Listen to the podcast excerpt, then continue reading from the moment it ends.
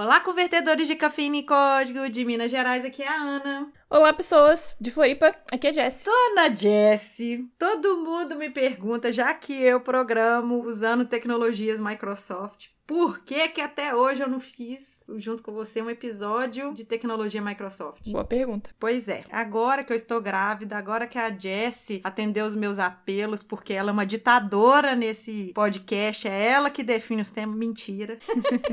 ela resolveu me presentear, dando oportunidade pra gente gravar um episódio. Na verdade, eu tô muito curiosa de entender melhor o .NET Core. É, saber a diferença, saber algumas coisitas e tudo mais. Então, vamos entender hoje o .NET, o que que ele é, e vamos aprofundar um pouquinho mais no .NET Core, beleza? Vamos entender isso tudo e vamos trazer uma convidada especialíssima nisso. Bora rodar a vinheta? Bora! Você está ouvindo Pode Programar. Porque nós podemos. Porque nós podemos. Porque nós podemos. Porque nós podemos. Porque nós podemos. Porque nós podemos. Porque nós podemos. Porque nós podemos. Nós podemos. Porque nós podemos. Então, Jesse, voltando, nós temos uma surpresinha para os nossos ouvintes de fim de ano. Hum. E a gente conta com a colaboração de você que tá ouvindo a gente aqui. Como é que vai acontecer esse negócio? Nós vamos lançar um episódio dia 25 de dezembro, que ele vai ser um especial de retrospectiva de 2018. Mas já pensando em planos pra 2019. Então ele é uma retrospectiva com lista de desejos de promessas pra 2019. Porque todo mundo tá fazendo episódio de retrospectiva de tecnologia em 2018. Então a gente pensou, Uhum. vamos fazer diferente. Vamos fazer retrospectiva das pessoas que fizeram parte do podcast, que fizeram parte do Pode Programar. Ou seja, Uhum. nossos ouvintes e todos os convidados que já passaram por aqui nesse ano ou até mesmo em 2017. E para isso, como a Ana falou, a gente vai precisar da ajuda de vocês. A gente espera que vocês nos enviem um áudio, pode ser de 30 segundos até 2 minutos, onde você vai falar o seu nome, de onde você tá falando e o que aconteceu de importante na sua vida na tecnologia. Ou o que vai acontecer. Mas como assim, Jesse? Me explica melhor, vai lá. Então, o que, que é importante na sua vida em tecnologia? Por exemplo, ah, você entrou na faculdade, é, aprendeu uma linguagem nova, conheceu uma ferramenta nova, mudou de emprego, teve um grande desafio no trabalho, foi morar em outro país, por exemplo, por causa de um trabalho. Mudou de área, né? Isso, é. Fazendo alguma coisa a lá o que eu fiz, né? Isso, conhecer uma nova metodologia e também falar do que pretende pro próximo ano. Ah, próximo ano eu quero aprender uma nova linguagem. Ah, no próximo ano eu quero entrar na faculdade, eu quero fazer uma pós. Não sei, eu quero contribuir pra minha cidade produzindo um aplicativo. Ah, eu quero contribuir com uma escola do meu bairro, sabe? É, usando a tecnologia. Eu quero incentivar mais pessoas na programação, igual a gente faz aqui no podcast. É, quero participar de mais eventos, quero ler mais livros, eu quero escrever um livro, entendeu? Então, fica à vontade aí pra, tipo, criar metas e barreiras. E a pessoa vai precisar de ter todo um equipamento igual a gente tem pra gravar? Então, não. Vamos usar o próprio celular. O pessoal manda áudio aí direto no WhatsApp de 3, 4 minutos. A gente só quer dois. Tem um monte de programinha que tem de gravar o áudio, né? Não, não é pra mandar pelo WhatsApp pra gente, nem pelo Telegram, nem nada. Vocês baixam um programa no celular pra gravar o áudio. Olha, eu acho que até dá pra gravar pelo WhatsApp, tá? E baixar o áudio. Cara, acho que todo celular tem um gravadorzinho lá de default, então não deve ser tão complicado. Não, não é. Só baixa esse áudio e já manda compartilhar por e-mail. É bem simples. E aí você vai mandar pro nosso e-mail, podeprogramar@gmail.com e no assunto você vai botar hashtag retrospectiva 2018. Isso. A gente vai receber esse áudio até dia 15 de dezembro, porque tem que passar pra nossa editora ainda. O episódio tem que ser dia 25. Se chegar depois, pode ser que entre. Olha, vai ter que ser muito bom. Mas o ideal é que até dia 15, tá? Os selecionados, se a gente tiver muita gente que enviar, vamos selecionar alguns pra participar e ir ao ar e outros, infelizmente, não vão poder ir. E daí a gente vai sortear entre esse pessoal um mimo, uma coisinha especial que a gente tá preparando e que vocês vão receber nas suas casas, quer dizer, nas suas não. O vencedor vai receber na sua casa, certo? Certo. Então, gente, ajuda a fazer esse episódio. Não tem desculpa pra não participar, é muito fácil. Se você não quiser se identificar com alguma coisa e tudo mais, mas quer mandar o áudio, nem que você tenha aprendido uma detalhe que isso fez toda a diferença nesse ano de 2018, pra gente vai ser muito importante. Como é muito importante toda vitória que vocês têm e relatam pra gente. Uhum. Então deixa as, as outras pessoas saberem tudo que vocês mandam por e-mail pra gente, todos os agradecimentos, tudo, tá? Então vamos mostrar pras outras pessoas também que elas são tão importantes quanto vocês pra gente. Então vocês podem mandar nos formatos MP3 ou AVE ou ACC, que a gente precisa desses formatos aí pros nossos editores de áudio. Provavelmente os gravadores de vocês já vão gravar num desses três formatos, tá? Então é tranquilinho. Isso. Então, pessoas, vocês conhecem o programa de apoiadores do Pode Programar? Eu acho que conhece, mas se não conhece, vamos falar pra vocês o que que é. A gente tem aí alguns custos e tudo mais e a gente precisa pagar esses custos e a gente gosta muito quando vocês ajudam. Então, vocês podem ajudar desde um cafezinho ali no botequinho ali até um café no aeroporto Com pão de queijo. com pão de queijo. Nós temos aí faixas. E onde que as pessoas podem nos apoiar, Jess? É lá no PicPay. Pra saber mais, você pode acessar podeprogramar.com.br barra apoiadores. Lá vai ter a foto de todo mundo que nos ajuda e vai ter mais informações e o QR Code pra você já sair direitinho lá na página do PicPay, que é mais fácil. E desde o último episódio até agora a gravação, já entrou mais uma pessoa, Uhum. o Arthur Uchiyama. É, que mandou uma mensagem todo fofinho, então obrigada, Arthur. A gente não te respondeu no e-mail, mas a gente tá te respondendo em áudio, olha que legal. É, é igual no último episódio a gente falou, a gente tá vendo tudo, a gente só tá sem tempo de responder. Exatamente. Vai dar tudo certo. E você, que a gente pegou a foto lá pelo Gmail e tudo mais, mas que não veio do jeito que você queria, se você quiser trocar, manda a foto pra gente por e-mail no podeprogramar@mundopodcast.com.br que a gente vai lá e troca na mão. E a gente gostaria de agradecer muito quem nos apoia, agradecer muito quem nos apoiou e deixou de nos apoiar por algum motivo aí, e quem vai nos apoiar também. E ajuda a gente aí a vencer as nossas metas e estar em todos os lugares. Beleza? Então, Vamos apresentar nossa convidada? não, ela vai se apresentar. Ah, é verdade. Essa tem bala na agulha. Que isso. Essa a gente não tem condição. Eu não tenho condição psicológica de falar o que, que essa pessoa faz. Porque essa pessoa faz muita coisa. É muita letrinha, né? É muita, é muita linguagem que tem aqui, é muita coisa. Então, a gente vai deixar ela dar um resumo aqui, porque a gente não vai conseguir, a gente vai ficar o podcast todo falando O currículo. o currículo. Então, se apresente, Glaucia Lemos. Oi meninas, tudo bem? Só reiterando aí, nada, sou uma eterna dummy, então a cada dia eu tô aprendendo uma coisa diferente. Até agora há pouco tava conversando com vocês que eu tô fazendo uma migração de um sistema de Angular para Vue, eu tô penando, quase chorei hoje lá na empresa, mas enfim. Então atualmente eu tô atuando como consultora pela minha empresa, que é o RecDev, mas atualmente atuando também numa empresa aqui no Rio de Janeiro, que é a Zux, que é uma empresa de Smart Data e ela tá presente em conectividade Wi-Fi, então tô ajudando a desenvolver um sistema de reconhecimento facial de auto check-in usando uma API da AWS, que é o Recognition, e atualmente estou focada aí num desenvolvimento de um robô, né, que estão pretendendo usar e tudo mais, não posso dizer muito detalhes desse projeto, e acredito que em algumas semanas aí, um mês e meio ou dois mais ou menos, acredito, eu tô de partida do Brasil, tô indo para Austrália para atuar numa empresa chamada My Budget, que é uma empresa bastante conhecida, já tá há bastante tempo atuando lá na Austrália, é uma fintech. Tenho especialização em .NET, mas eu tenho atuado bastante em Node, JavaScript, mas é o que eu falo nas minhas palestras, né? Quando você sabe lógica de programação, independente da linguagem que você vai atuar, fica mais fácil de você pegar o escopo da linguagem, é tudo a questão de sintaxe. E atualmente eu tenho atuado como Microsoft MVP em Develop Technologies, ainda bem que a Microsoft alterou essa nomenclatura, porque antigamente era Visual Studio Technologies, então era, eu era contra essa nomenclatura, porque a Microsoft ela não fala só de Visual Studio, ela agora tem um coraçãozinho aberto, pode-se dizer, por outras tecnologias. Glaucia, eu falo isso para as pessoas, as pessoas não entendem que a Microsoft ela tá abrindo o coração, as portas para todas as tecnologias, ela tá querendo mexer muito, tá muito em voga isso dentro da Microsoft, o open source. Então fala, fala você que é uma MVP mesmo. É, muita coisa mudou, né? Eu acho que se a gente voltar, tem um vídeo que depois eu posso estar disponibilizando o link para vocês, que é uma entrevista que o Jorge Mike também tem um podcast muito legal que ele fala muito sobre IoT num podcast dele, porque ele é MVP de IoT. Na época que a manager do programa do MVP era a Fernandinha Saraiva, que agora ela atua lá nos Estados Unidos em Redmond. Tem um, um vídeo, né, que ele fala que essa questão de dizer assim, ah, eu sou desenvolvedor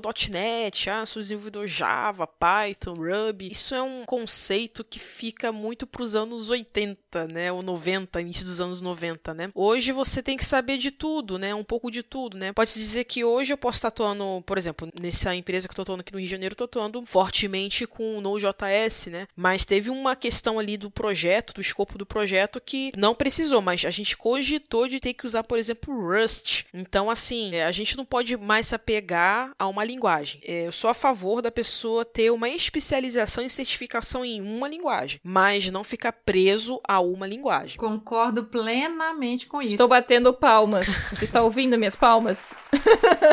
A gente super concorda com isso, tanto que quando alguém pergunta pra mim qual tecnologia que aprende primeiro e tudo mais, eu geralmente reluto em falar logo de cara tecnologias Microsoft e às vezes eu deixo um geralzão pra pessoa, pra ela seguir, porque é a minha preferência? É, mas eu comecei com Java e Java eu não consegui entender muito bem e acabei que eu fui pro C Sharp e já mexi já com o VBNet, também já fiquei mexendo só com front uma época, então a gente tem que seguir essa ideia, é seguir a lógica e depois pegar o que que aquela linguagem ela tem, é mais ou menos você aprender um idioma novo. Você tem aquela estrutura do idioma, você sabe que você tem que fazer, por exemplo, uma frase em português tem o sujeito, o verbo, o predicado. E aí, qual que é a ordem disso, por exemplo, em inglês? Qual que é a ordem disso aí no alemão? E aí depois você vai montando e vai precisando de vocabulário, que é a mesma coisa da programação. Exato, tanto que eu tava vendo, acho que foi ontem ou sábado à noite, um vídeo do Google, né, é, de contratação, né, de vídeo de contratação do Google que tem disponível no canal deles e os testes, né, de desafios técnicos que eles colocam ali é, é tudo lógica, né, estrutura de dados. São conceitos, né? Exatamente. Toda vez que eu começo uma palestra, eu sempre falo o seguinte: querem ser feras numa linguagem? Foque em três coisas. Um, lógica de programação, é, estrutura de dados e design partners, que eu acho que se você souber isso muito bem, independente da linguagem, é importante. E terceiro, é SQL, porque se você for montar um CRUD, você precisa ali de fato fazer uma integração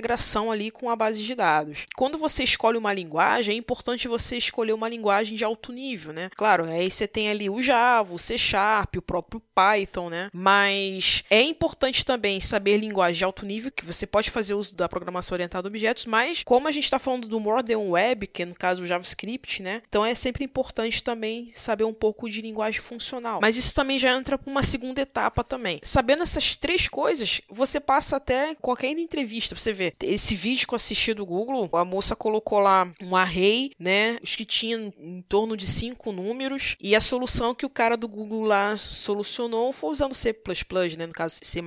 Então, assim, a lógica que ele usou ali foi o quê? O if, o while e um for, né? Para poder varrer aquele array ali, para poder encontrar de fato uma estrutura ali. Então, assim, quando você sabe praticamente esses três itens, claro, escolhendo de fato uma linguagem, você pode ser Rust, pode ser Clojure, embora um Clojure é um pouco mais funcional, mas C Sharp, Java, Python, Ruby, assim, não vai ter problema nenhum. É uma questão mais, mais de sintaxe mesmo. E agora vocês tiveram a segunda parte do nosso hackeando a carreira de desenvolvedor.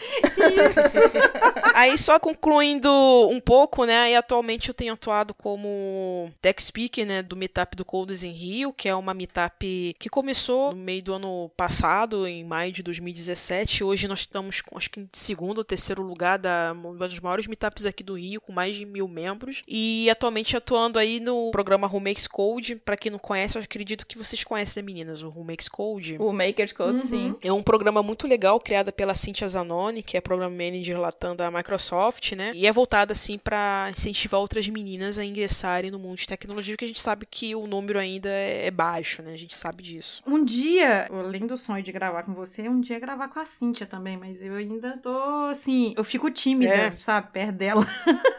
pra conversar com ela.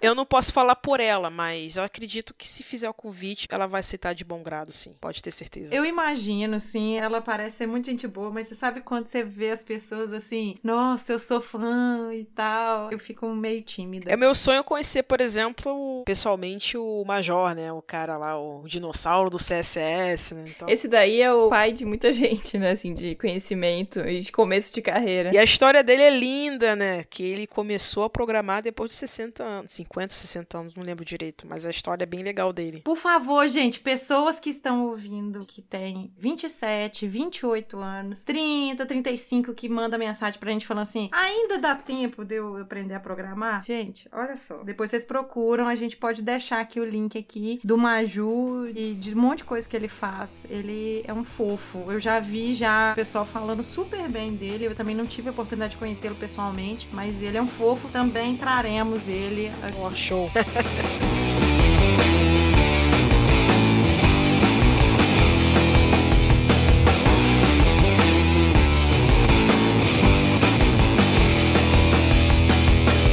Então, pode fazer essa pergunta, Jess, porque pra mim já vai ser a resposta, né?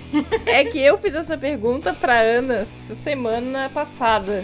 Assim pra ela, Ana, mas .NET é uma linguagem ou é um framework? É uma pergunta bastante interessante, né? Na verdade, o, o .NET é uma plataforma, né, a qual você pode estar tá desenvolvendo inúmeras linguagens da Microsoft em si. Então, é dentro da plataforma .NET tem ali dentro, no caso, né, você pode desenvolver uma aplicação em C Sharp, F Sharp, é, Q Sharp agora, né, que é uma linguagem quântica, né? O próprio C++, o VB.NET. Uma coisa interessante, né, para falar um pouco da história aí do C Sharp, né? Porque dentro da plataforma .NET é a linguagem mais falada, né? Ela foi criada em meados da década de 90, a fim de justamente ali tentar ser uma linguagem que pudesse ajudar a programar aplicações do código nativo, porque a Microsoft antigamente, né, antes da década de 90, ela desenvolvia suas aplicações em Java. Então é interessante falar sobre essa parte do contexto da história da Microsoft. Só que tinham algumas coisas ali das aplicações da Microsoft que ela precisava usar coisa nativa ali, né, do C++. Aí foi daí que a Microsoft teve alguns problemas judiciais aí por estar usando o Java, né, e tudo mais. Aí foi daí que a Microsoft criou o C Sharp, né? Toda vez que eu escuto essa história, que o pessoal fica assim, ah lá, C Sharp foi baseado em Java, eu começo a imaginar o pessoal programando em Java, a Sam enchendo o saco, aí veio o pessoal da Microsoft e falou, você quer saber de uma coisa? Vamos fazer uma linguagem dessa porra aqui que eu não aguento mais. você desculpa a gente palavrão, mas eu imagino que eles chegaram assim, meteram o pé e falaram assim: não quero saber mais de nada disso. Agora a Sam vai perder com a gente. Porque tem um documentário chamado Guerra dos Navegadores. Vamos ver se a gente acha e deixa o link aqui. A Microsoft ela teve muito dessa. Ó, oh, vocês estão enchendo o saco, a gente tá querendo fazer o negócio, então a gente vai fazer nosso negócio por conta própria e foda-se vocês. Ela trabalha um pouco nessa linha mesmo, né? Aliás, não só ela, mas como todas as outras, né? Vide a história da Apple também, né? Aí que aconteceu, né? Mediante esses processos judiciais que a Microsoft sofreu, ela contratou um dos maiores engenheiros que inclusive está até vivo até hoje, que é o Anders Hellsberg, que é um cara, sim, depois do John Papa é um cara que eu gostaria muito de conhecer pessoalmente. Acho que se eu conhecer o Anders Hellsberg e o John Papa, eu acho que eu vou conseguir zerar minha vida.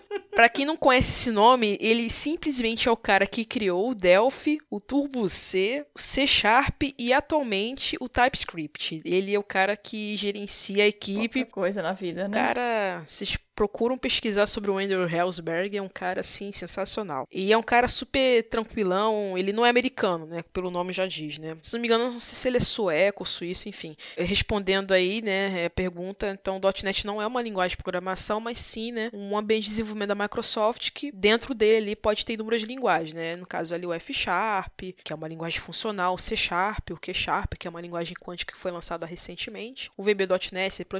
Ele é da Dinamarca. Da Dinamarca marca, isso aí, show. É, enfim, é, não é uma linguagem, mas é um, é um ambiente de desenvolvimento da Microsoft. Pronto, Jesse, agora tá explicado porque eu tava tentando explicar isso por áudio. É, você explicou, explicou, mas eu não entendi. Precisei da Galcia para poder entender. Que isso.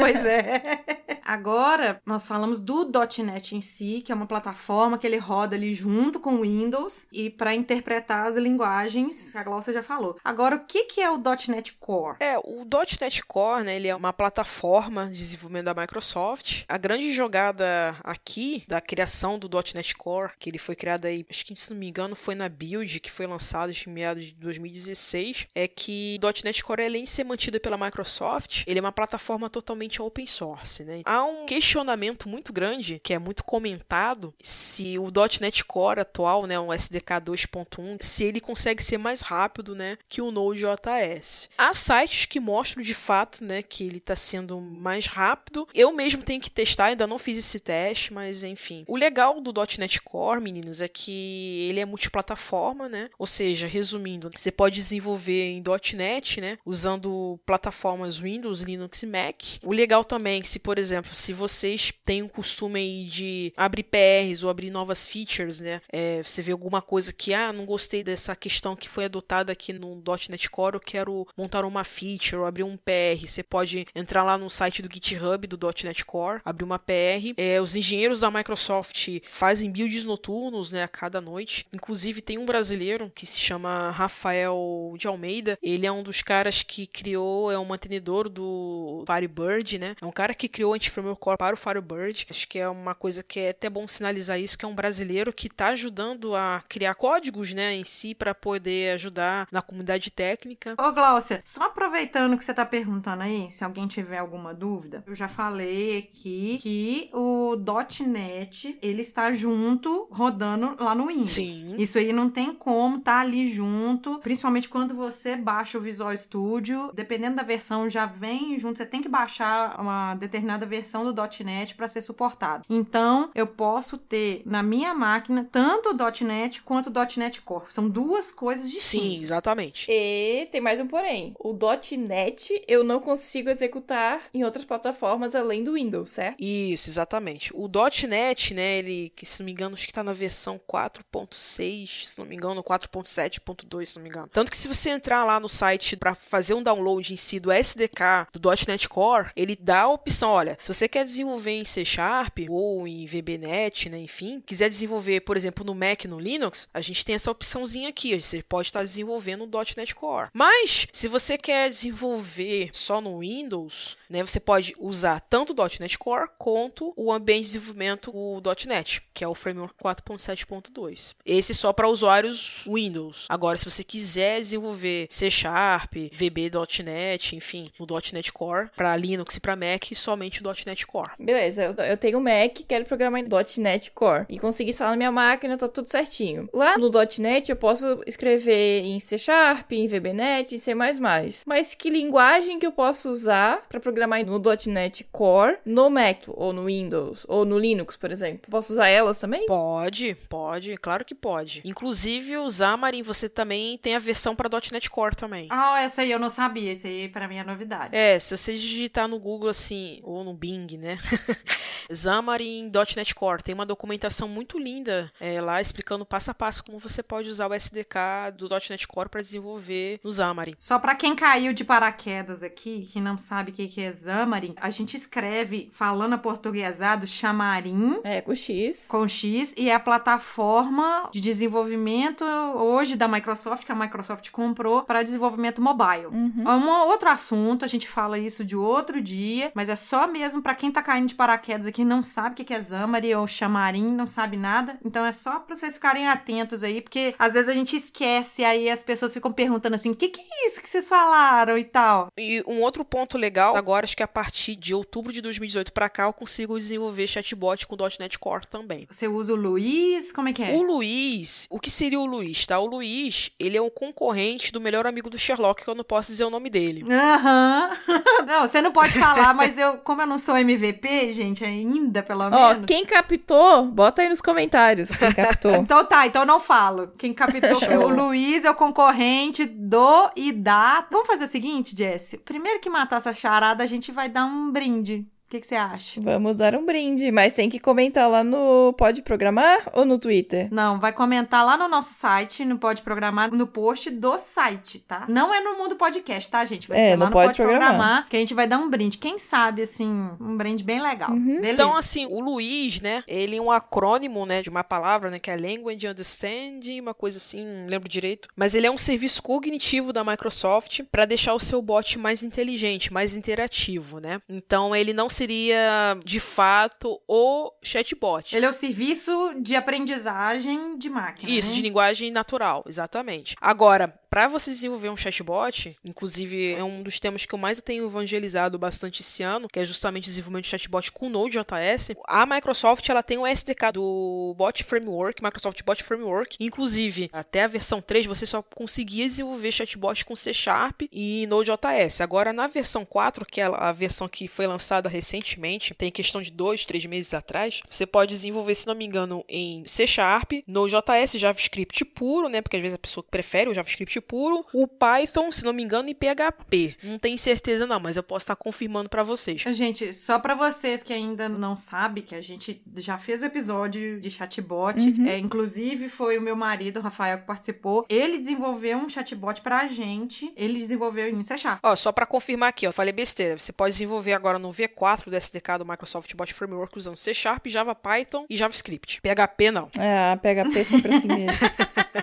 Agora as pessoas ficam assim. Hoje nós estamos gravando aqui em 2018, já datando. Qual que é a versão hoje estável? Qual que é a versão que tá usando do Core? Então, a versão estável, né, que o pessoal tem usado, é justamente o que está lá no site mesmo do .NET Core, que é a versão 2.1. Porém, há uma preview que tá para sair, que é a 2.2, mas eu recomendo assim vocês sempre estarem dando uma olhadinha no site lá do GitHub do próprio .NET Core e tem um roadmap bem legal. E o legal é que a Microsoft ela mostra, né, justamente o roadmap, né, das, das mudanças que possam vir aí pro 2.2. Eu ainda não vi, de fato, eu não sei ao certo quais são as mudanças que estão por vir, mas lá no roadmap mostra direitinho. Há um outro ponto interessante que eu gostaria de mencionar aqui. Posso falar porque eu sei porque aconteceu com esse meu amigo lá de Sergipe, né, que é o Rafael de Almeida, ele contribui bastante, abre bastante PRs pro Antiframe Core, né? Se a sua PR, né, o seu pull request for significativo, né, e os engenheiros da Microsoft aprovam, eles acabam te mandando um presente da Core para você, né, e enviam um presente, tipo um agradecimento de você ter contribuído no aprimoramento em si da linguagem, do framework em si que vocês estão Que isso? é, exatamente. Depois eu posso até perguntar pra ele, ele ganhou um, um saco de café lá, de lá, né? Uma plaquinha de agradecimento, né? Uma com a assinatura dos maiores engenheiros que mantêm o Anti-Framework Core. Acho que uma caneca também, enfim. Então a Microsoft, ela, de fato, ela reconhece essas pessoas que abrem por requests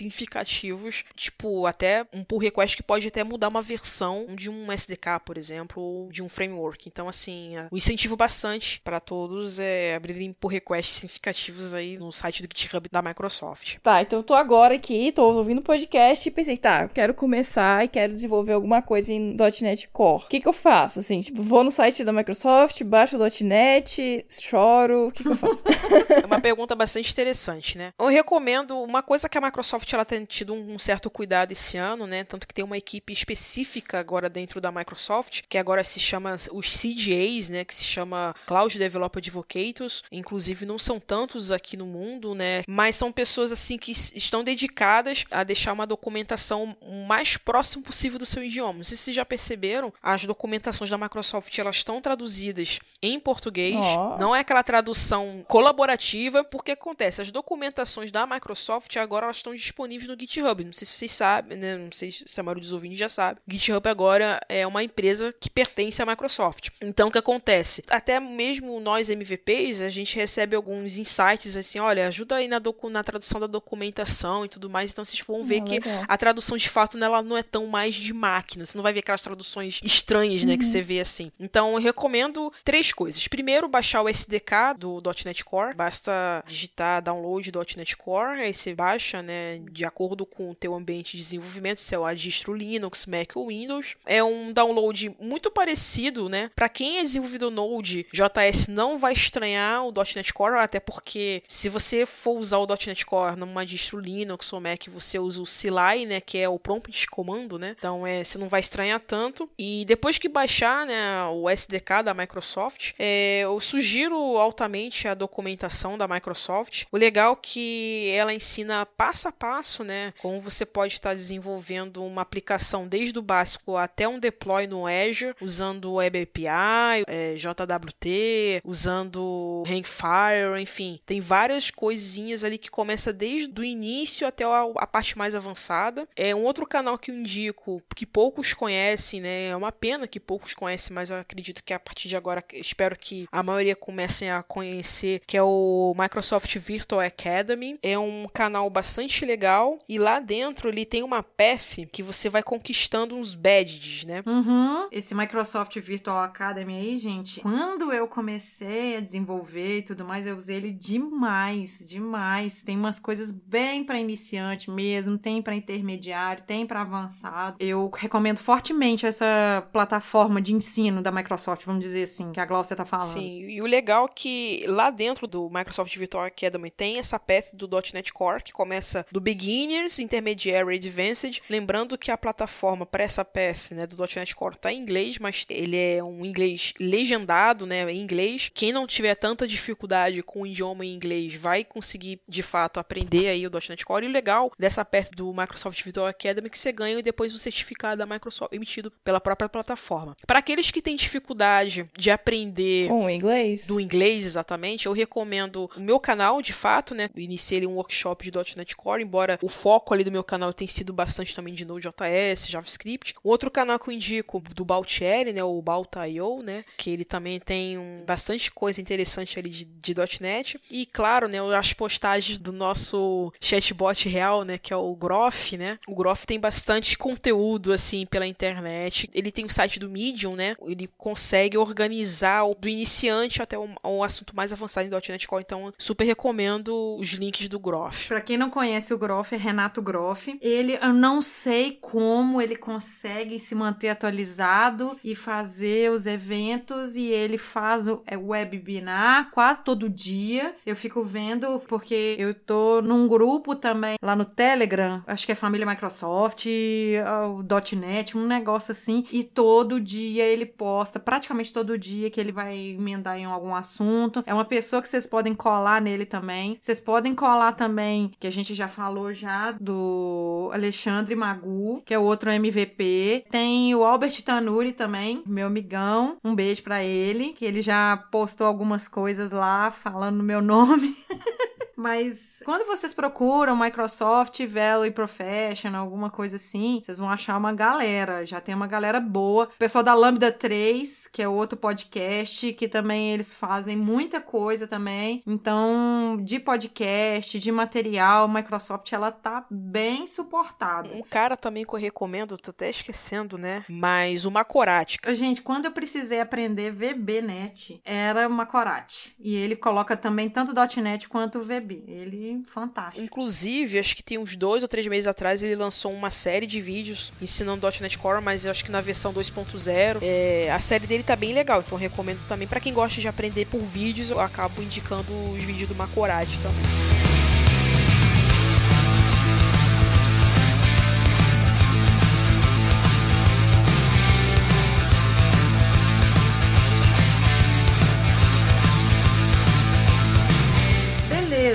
Estamos aí, Microsoft, nós estamos aí com .NET normal e tal, tá ali rodando bonito. Até foi lançado um Visual Studio para rodar no Mac.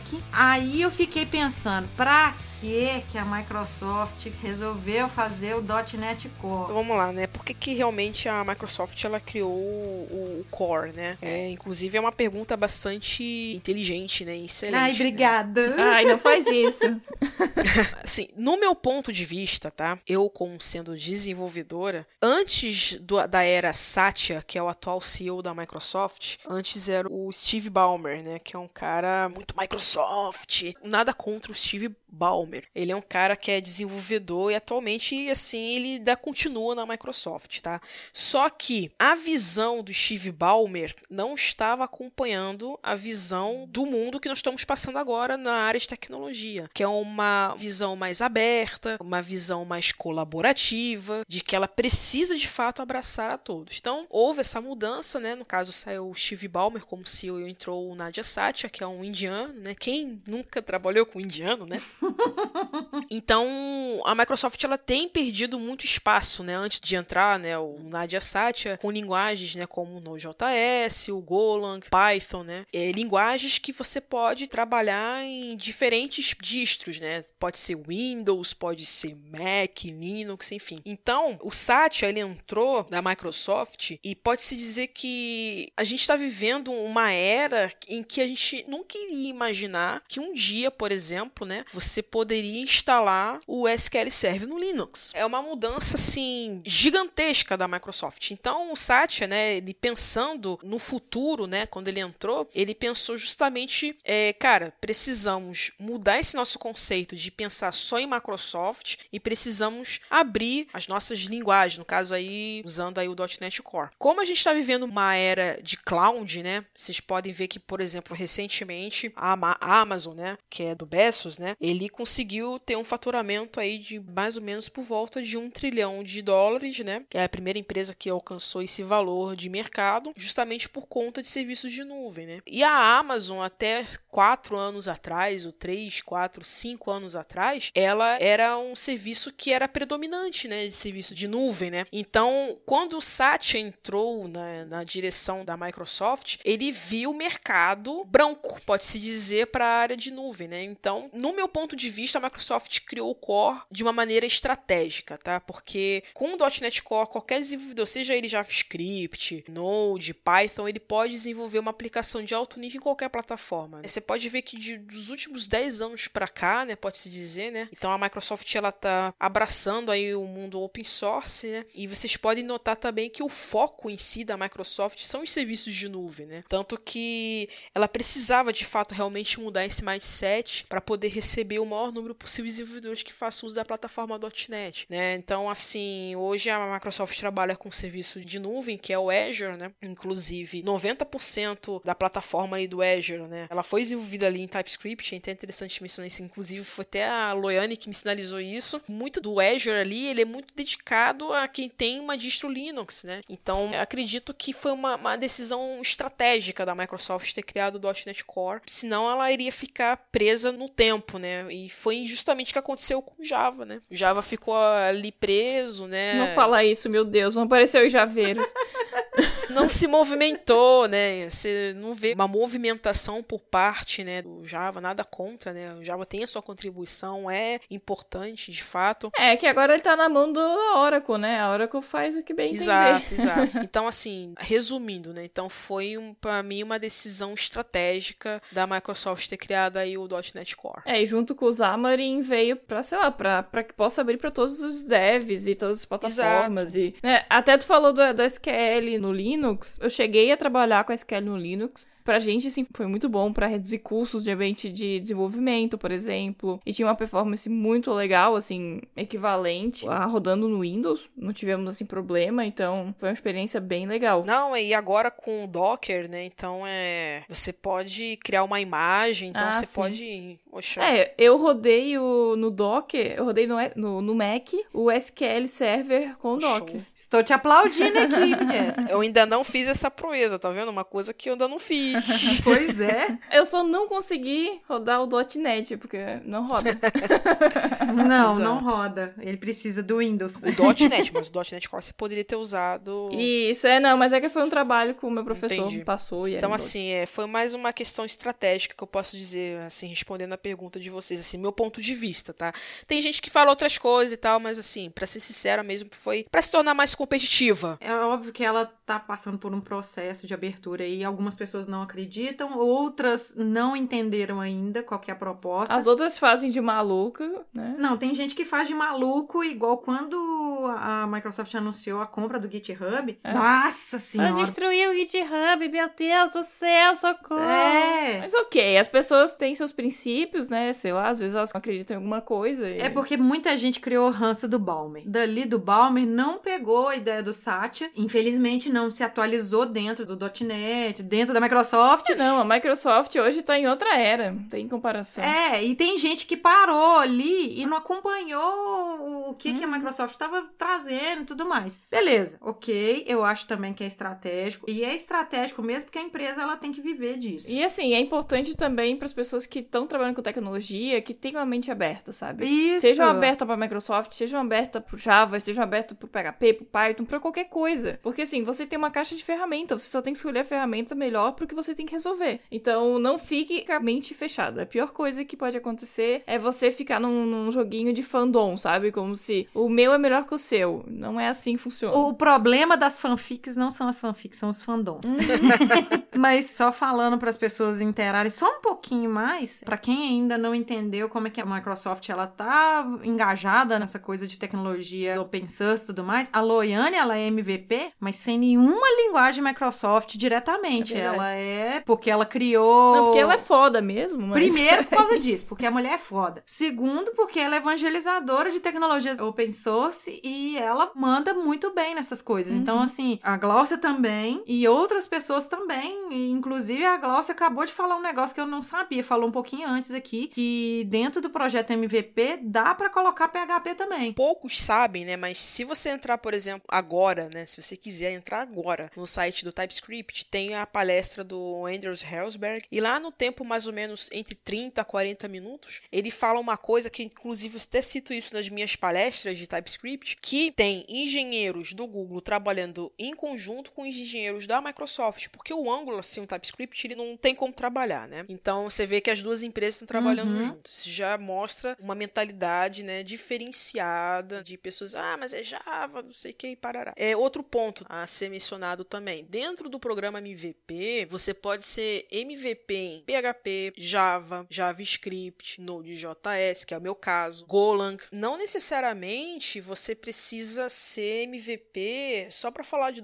.NET, né? Por exemplo, um grande exemplo, a Fernandinha Bernardo, ela é MVP falando JavaScript. Até quem quiser se interessar pelo programa, né, de fato, tirar alguns mitos, né? Não precisa ter certificação Microsoft, que muitas pessoas acabam achando que precisa ter certificação, não precisa. Claro que você tem que ter um conhecimento técnico naquilo que você está se candidatando de fato, né, com a categoria que você de fato está se inscrevendo, né? E ter proatividade, né? Porque muitas das vezes as pessoas acham, ah, mas vocês são pagos pela Microsoft. Nananina não. Por exemplo, teve uma viagem que eu tive que fazer pro interior do sul e tudo saiu no meu bolso, né? Então, assim, a gente não é funcionário Microsoft, né? A gente não é pago pela Microsoft. Claro que a gente acaba tendo algumas informações privilegiadas, porque a gente acaba recebendo os famosos PDIs, né? são os e-mails de Product Group internos, né? Que a gente acaba recebendo algumas notificações, né? Por assim dizer. E gostar de comunidade, de fato, né? Então, assim, deixa eu só confirmar aqui, ó. Você pode ser MVP em .NET, C++, front-end, web developer, Java, JavaScript, TypeScript, Node, PHP, Python e Xamarin. E aqui também tem para Linux um Hyper-V, né? No caso já entra Cloud Data Center Management e Golang com Azure, porque tem uma ligação que você pode fazer uma integração de sistemas de Golang com Azure.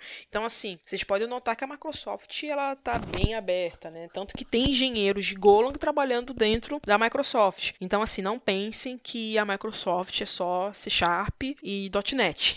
É muito mais do que isso agora. E se a gente pensar que, assim, igual a gente tá falando aqui de fandom e tudo mais, as próprias empresas, elas estão se colaborando, colaborando entre si para o desenvolvimento das tecnologias. Então, enquanto isso você tá aí brigando aí por causa da sua linguagem que é melhor do que a outra, elas estão colaborando uma com a outra e fazendo o negócio funcionar, acontecer e desenvolver. Então, beleza. Só voltando aqui, a gente falou dos primeiros passos para desenvolver uma aplicação .NET e a gente vai deixar os links aqui. Tem bastante link no post. É, a Glaucia falou do workshop dela, que vai estar aqui, tem o workshop do Macorati e tudo mais. Deixa eu te fazer uma pergunta. Eu aqui, leiga, eu tenho Linux, ou eu tenho Mac, eu não tenho Windows na minha máquina. E eu também não queria baixar o Visual Studio Code, ou VS Code, pra quem não conhece. E eu queria usar uma outra IDE, ou editor de texto. O que que dá pra eu usar pra eu desenvolver em .NET Core? Bloco de nota.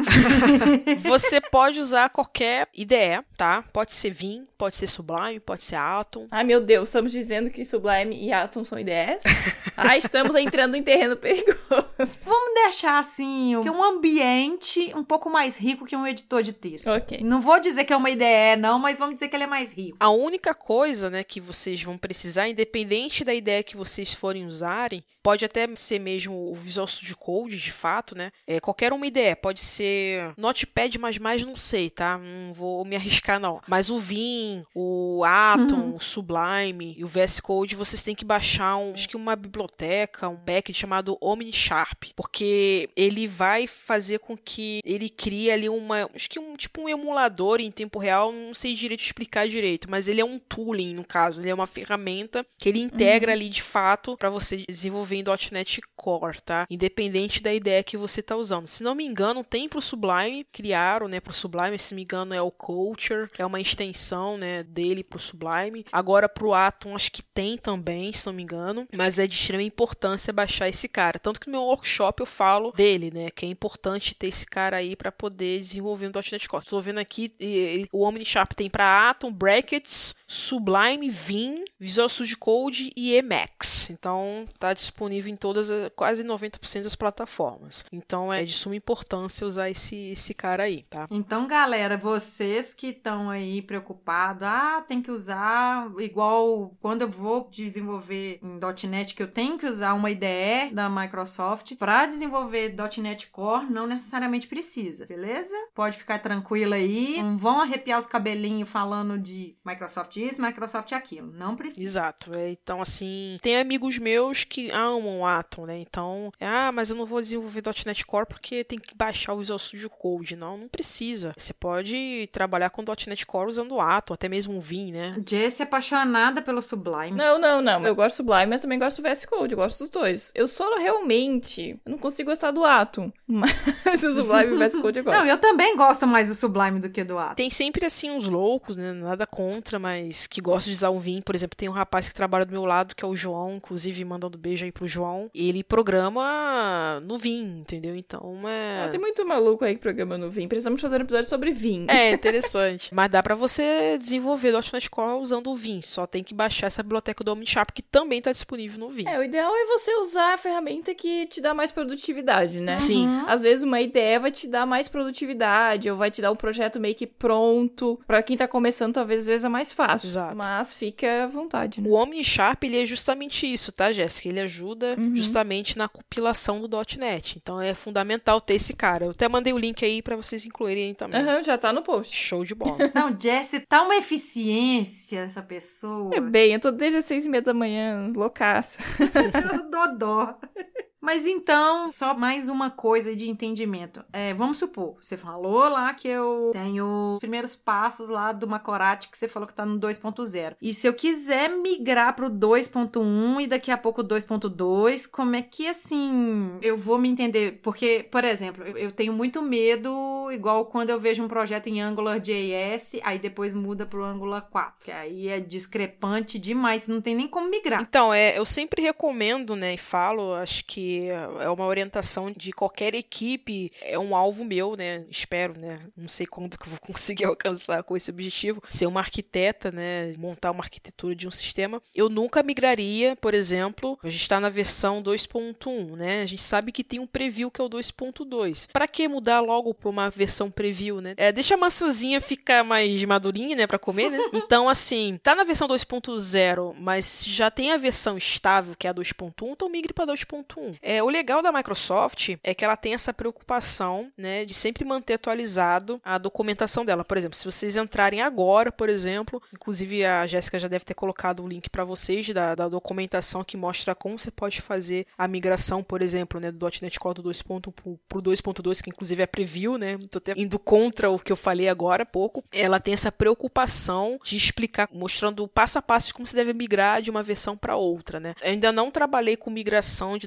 .NET Core 2.0, 2.1, até porque ainda não peguei um, um projeto de fato em .NET Core. Então, assim, pelo que eu andei lendo na documentação, não é nada assim um bicho de sete cabeças. É bem simples, né? Então, é resumindo, né? Basta modificar ali o target do projeto no XML no arquivo global.json, né? Depois alterar, atualizar os packages de referência. Eu acho que é muito parecido com o que já acontece no JS, quando você tem um pacote ali desatualizado, você digita ali e modifica a versão do pacote de fato, né? E altera. Né? Se dentro do global.json tem, sei lá, 2.0, você mata aquele 2.0 e coloca 2.1, por exemplo, né? Quem quiser dar uma olhadinha na documentação, inclusive não está em português no momento, porque se vocês olharem a data dessa documentação, ela foi redigida tem pouco tempo, foi no dia 18 do 11, né? Então tem poucos dias. Então, assim, é uma coisa bem tranquila, pelo que eu vi aqui. A Microsoft, ela tem essa preocupação, tá? Eu vi um vídeo da Loiane explicando a migração do, do 2 pro 4, é uma mudança bem, bem gigantesca, né? Porque são chamados de breaking changes, né? Então, é, geralmente quando você muda de uma versão, por exemplo, de 2.1 para 2.2, a mudança acaba não sendo tão significativa. Agora, por exemplo, andam dizendo que a versão 3 vai vir muita coisa diferente. Aí pode ser que essa migração possa ser um pouco mais dolorida. Mas a Microsoft ela se preocupa muito com isso. Então ela explica de fato como é que você pode fazer essa migração. Não sei, eu não posso estar queimando a minha língua aqui. Eu não sei se o Angular, por exemplo, explica como você deve fazer uma migração do 2 pro 4. Geralmente você vê artigos que não são oficiais do Angular ou pessoas do GDE, né, que são Google Developer Experts que fazem, né, de fato. Mas a Microsoft ela de fato, ela é primorosa nesse ponto porque ela cria documentação até de migração de uma versão para outra, por mais que seja uma versão com espaçamento grande, né? Por exemplo, vamos supor, ah, a preview é 2.2, tá para lançar agora, né? Aí vamos supor que depois do 2.2 não vai ser 2.3, vai ser, sei lá, vai pro 3, por exemplo, né? Então, assim, é, ela, ela tem esse cuidado. Ela faz uma documentação, acaba divulgando no blog dela, então, assim, é bem tranquilo.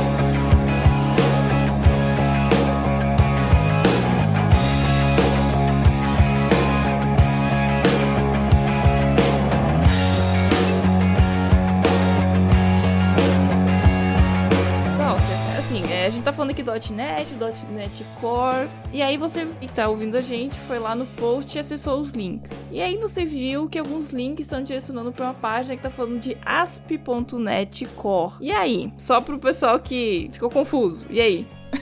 o ASP.NET Core, ele se chama ASP.NET Core. É porque a gente tem mania de falar .NET Core. É que a gente tem mania de reduzir, uhum. né? Mas o .NET Core é o ASP.NET Core. Tanto que quando você cria um projeto novo lá no Visual Studio, você não cria em .NET Core, você cria em ASP.NET Core. Então é a mesma coisa, é questão de nomenclatura. Aí agora eu até fiquei com uma certa dúvida aqui, porque o ASP.NET, ele é desenvolvimento para web. Sim. Mas aí nós temos aí no .NET a gente vai ter desenvolvimento para desktop, para mobile, Sim e tudo mais. E aí agora eu fiquei meio perdida aqui. Eu achei que o ASP.NET Core, ele era só a parte para web. Igual você vai ter aí o Java, que tem Java não sei das quantas, Java não sei das quantas para cada plataforma, vamos dizer assim. Quando você abre o Visual Studio, né, de fato, você quando clica ali em .NET Core, você pode desenvolver aplicações em web, .NET Core para desktop, que é o .NET Core, ou para ASP.NET Core, que é para web. Então, é de fato realmente o ASP.NET é desenvolvimento para web. É, todos eles fazem parte da plataforma .NET Core. Né? O ASP é uma parte do .NET Core. Isso, exatamente. Basicamente isso. É assim, é que realmente confunde um pouco, né? Realmente. Mas é dentro do .NET Core você pode desenvolver, né? Como falei com vocês. Né? É, não, mas é por isso que eu tô fazendo essas perguntas. Porque assim, para quem tá ouvindo esse episódio e já trabalha com .NET, já trabalha com todo esse ambiente da Microsoft, já deve estar tá por dentro e conhecer toda essa sopa de letrinha. Mas quem tá por fora, trabalha com outra linguagem, tá começando agora, surgem essas dúvidas, sabe? A pessoa vai ali, acessa o link, tá, mas peraí, isso aqui é outra coisa, sabe? Então, só para que as pessoas saibam as coisas. Isso. Quando a gente tava fazendo a pauta de PHP, a Jess colocou algumas coisas lá, eu acabei colocando algumas algumas coisas porque eu tô por fora do PHP. Do mesmo jeito que aqui eu coloquei algumas coisas, porque foi assim: a Jess falou assim, Ana, vai lá e coloca algumas coisas, porque algumas coisas você vai saber e tudo mais. Mas aí depois eu venho aqui como a leiga no assunto e coloco como se eu fosse uma pessoa por fora. É óbvio que a Jess não é 100% leiga nessas coisas, mas alguns pormenores que às vezes eu penso assim, nossa, não tinha pensado nisso. Aí a Jess colocou. Uhum. Eu acho que resumindo, né, acho que o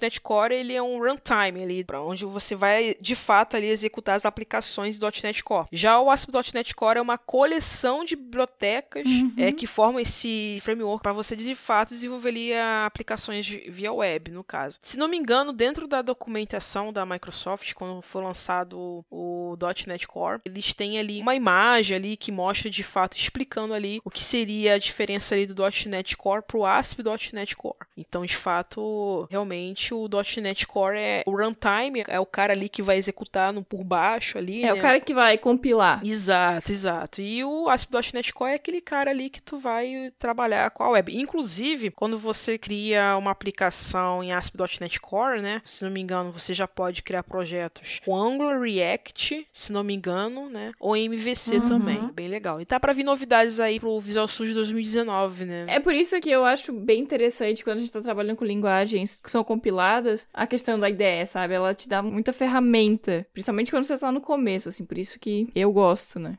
Olha, pra quem tá no começo, eu recomendo fortemente baixar o Visual Studio Community, versão Community, pegar a última versão, porque eles têm, na hora que você abre lá, tem o Start Page, e nesse Start Page ele já coloca muita coisa, por exemplo, pra você começar novos projetos, tem uma partezinha ali de novidades ou de notícias. Então, assim, é uma coisa bem legal. Quando eu preciso de pegar alguma outra coisa, por exemplo, eu vou desenvolver alguma coisa de front e aí eu separo as camadas, eu gosto de usar o VS Code, porque aí eu vou usar umas outras ferramentas para eu rodar, para eu atachar os processos e tudo mais. Eu não preciso estar usando o Visual Studio normal, mas eu recomendo fortemente vocês usarem, mesmo que for para usar tudo. E depois vocês vão aprendendo a dividir em camadas. Um sonho nosso é a gente falar design pattern. A gente ainda tá um pouquinho traumatizada com o Solid, porque deu trabalho para fazer aquele episódio. Mas calma que, que eu tô com mais ideias sobre isso e vai vir coisa aí sobre Ai, isso. meu Deus! Vai ser muito legal isso. Então, eu já convido a Gláucia para ela estar participando da postagem, de tirando alguma dúvida, e convido vocês, ouvintes, a irem lá aonde que a Gláucia tá, perguntar para ela. Eu tenho certeza absoluta que ela, como evangelizadora, e ela tá aqui de bom grado, ela vai ter toda a boa vontade de tirar dúvida, de responder algumas coisas, algumas questões e direcionar também. Apesar que ela já vai estar provavelmente fugindo dos cangurus. Vamos ver, vamos ver. Ela já nos ajudou muito, deixando aqui muitos links para vocês, para dar os, os primeiros passos. Eu tô aí na reta final de gravidez, mas no que eu puder ajudar, também tô aí disponível. E aonde que te encontra, o Glaucia? Onde que vai te encontrar para você dar um suporte pro pessoal aí? Ah, as pessoas podem me procurar pelo Facebook, eu tenho o Facebook, que é Glaucia Lemos.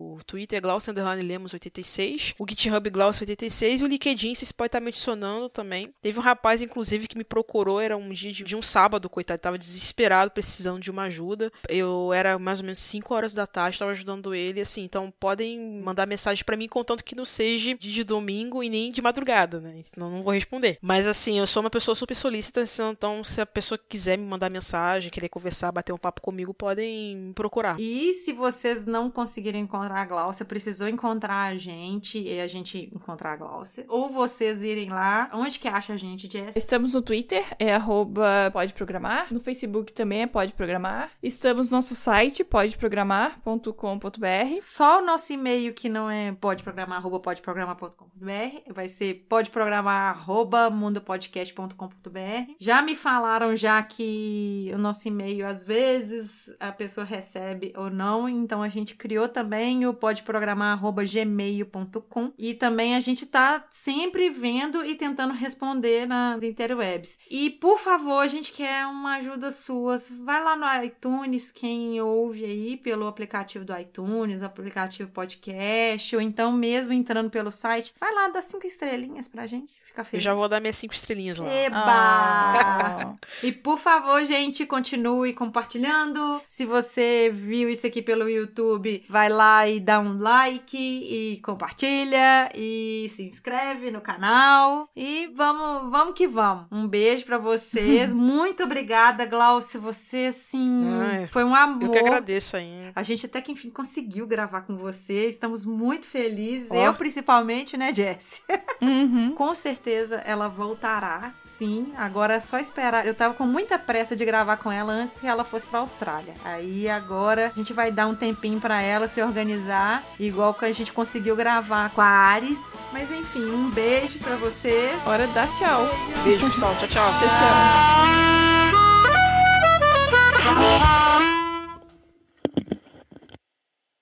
Olha só, gente nós estamos voltando aqui num, num plantão. Tan, tan, tan, tan, tan, tan, tan, tan.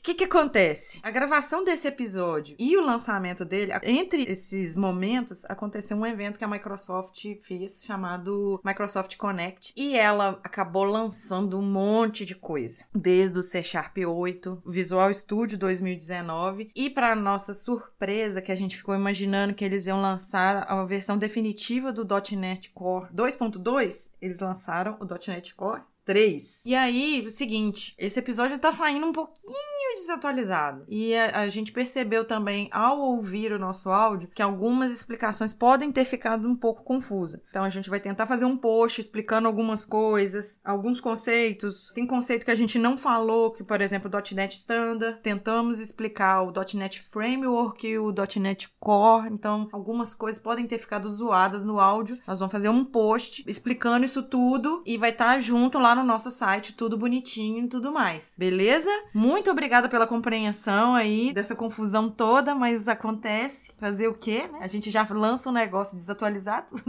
Paciência. Acontece, tecnologia muda rápido. É, e não vamos ficar desesperados por conta disso, tá bom? Beijo, beijo, beijo e tchau. Tchau.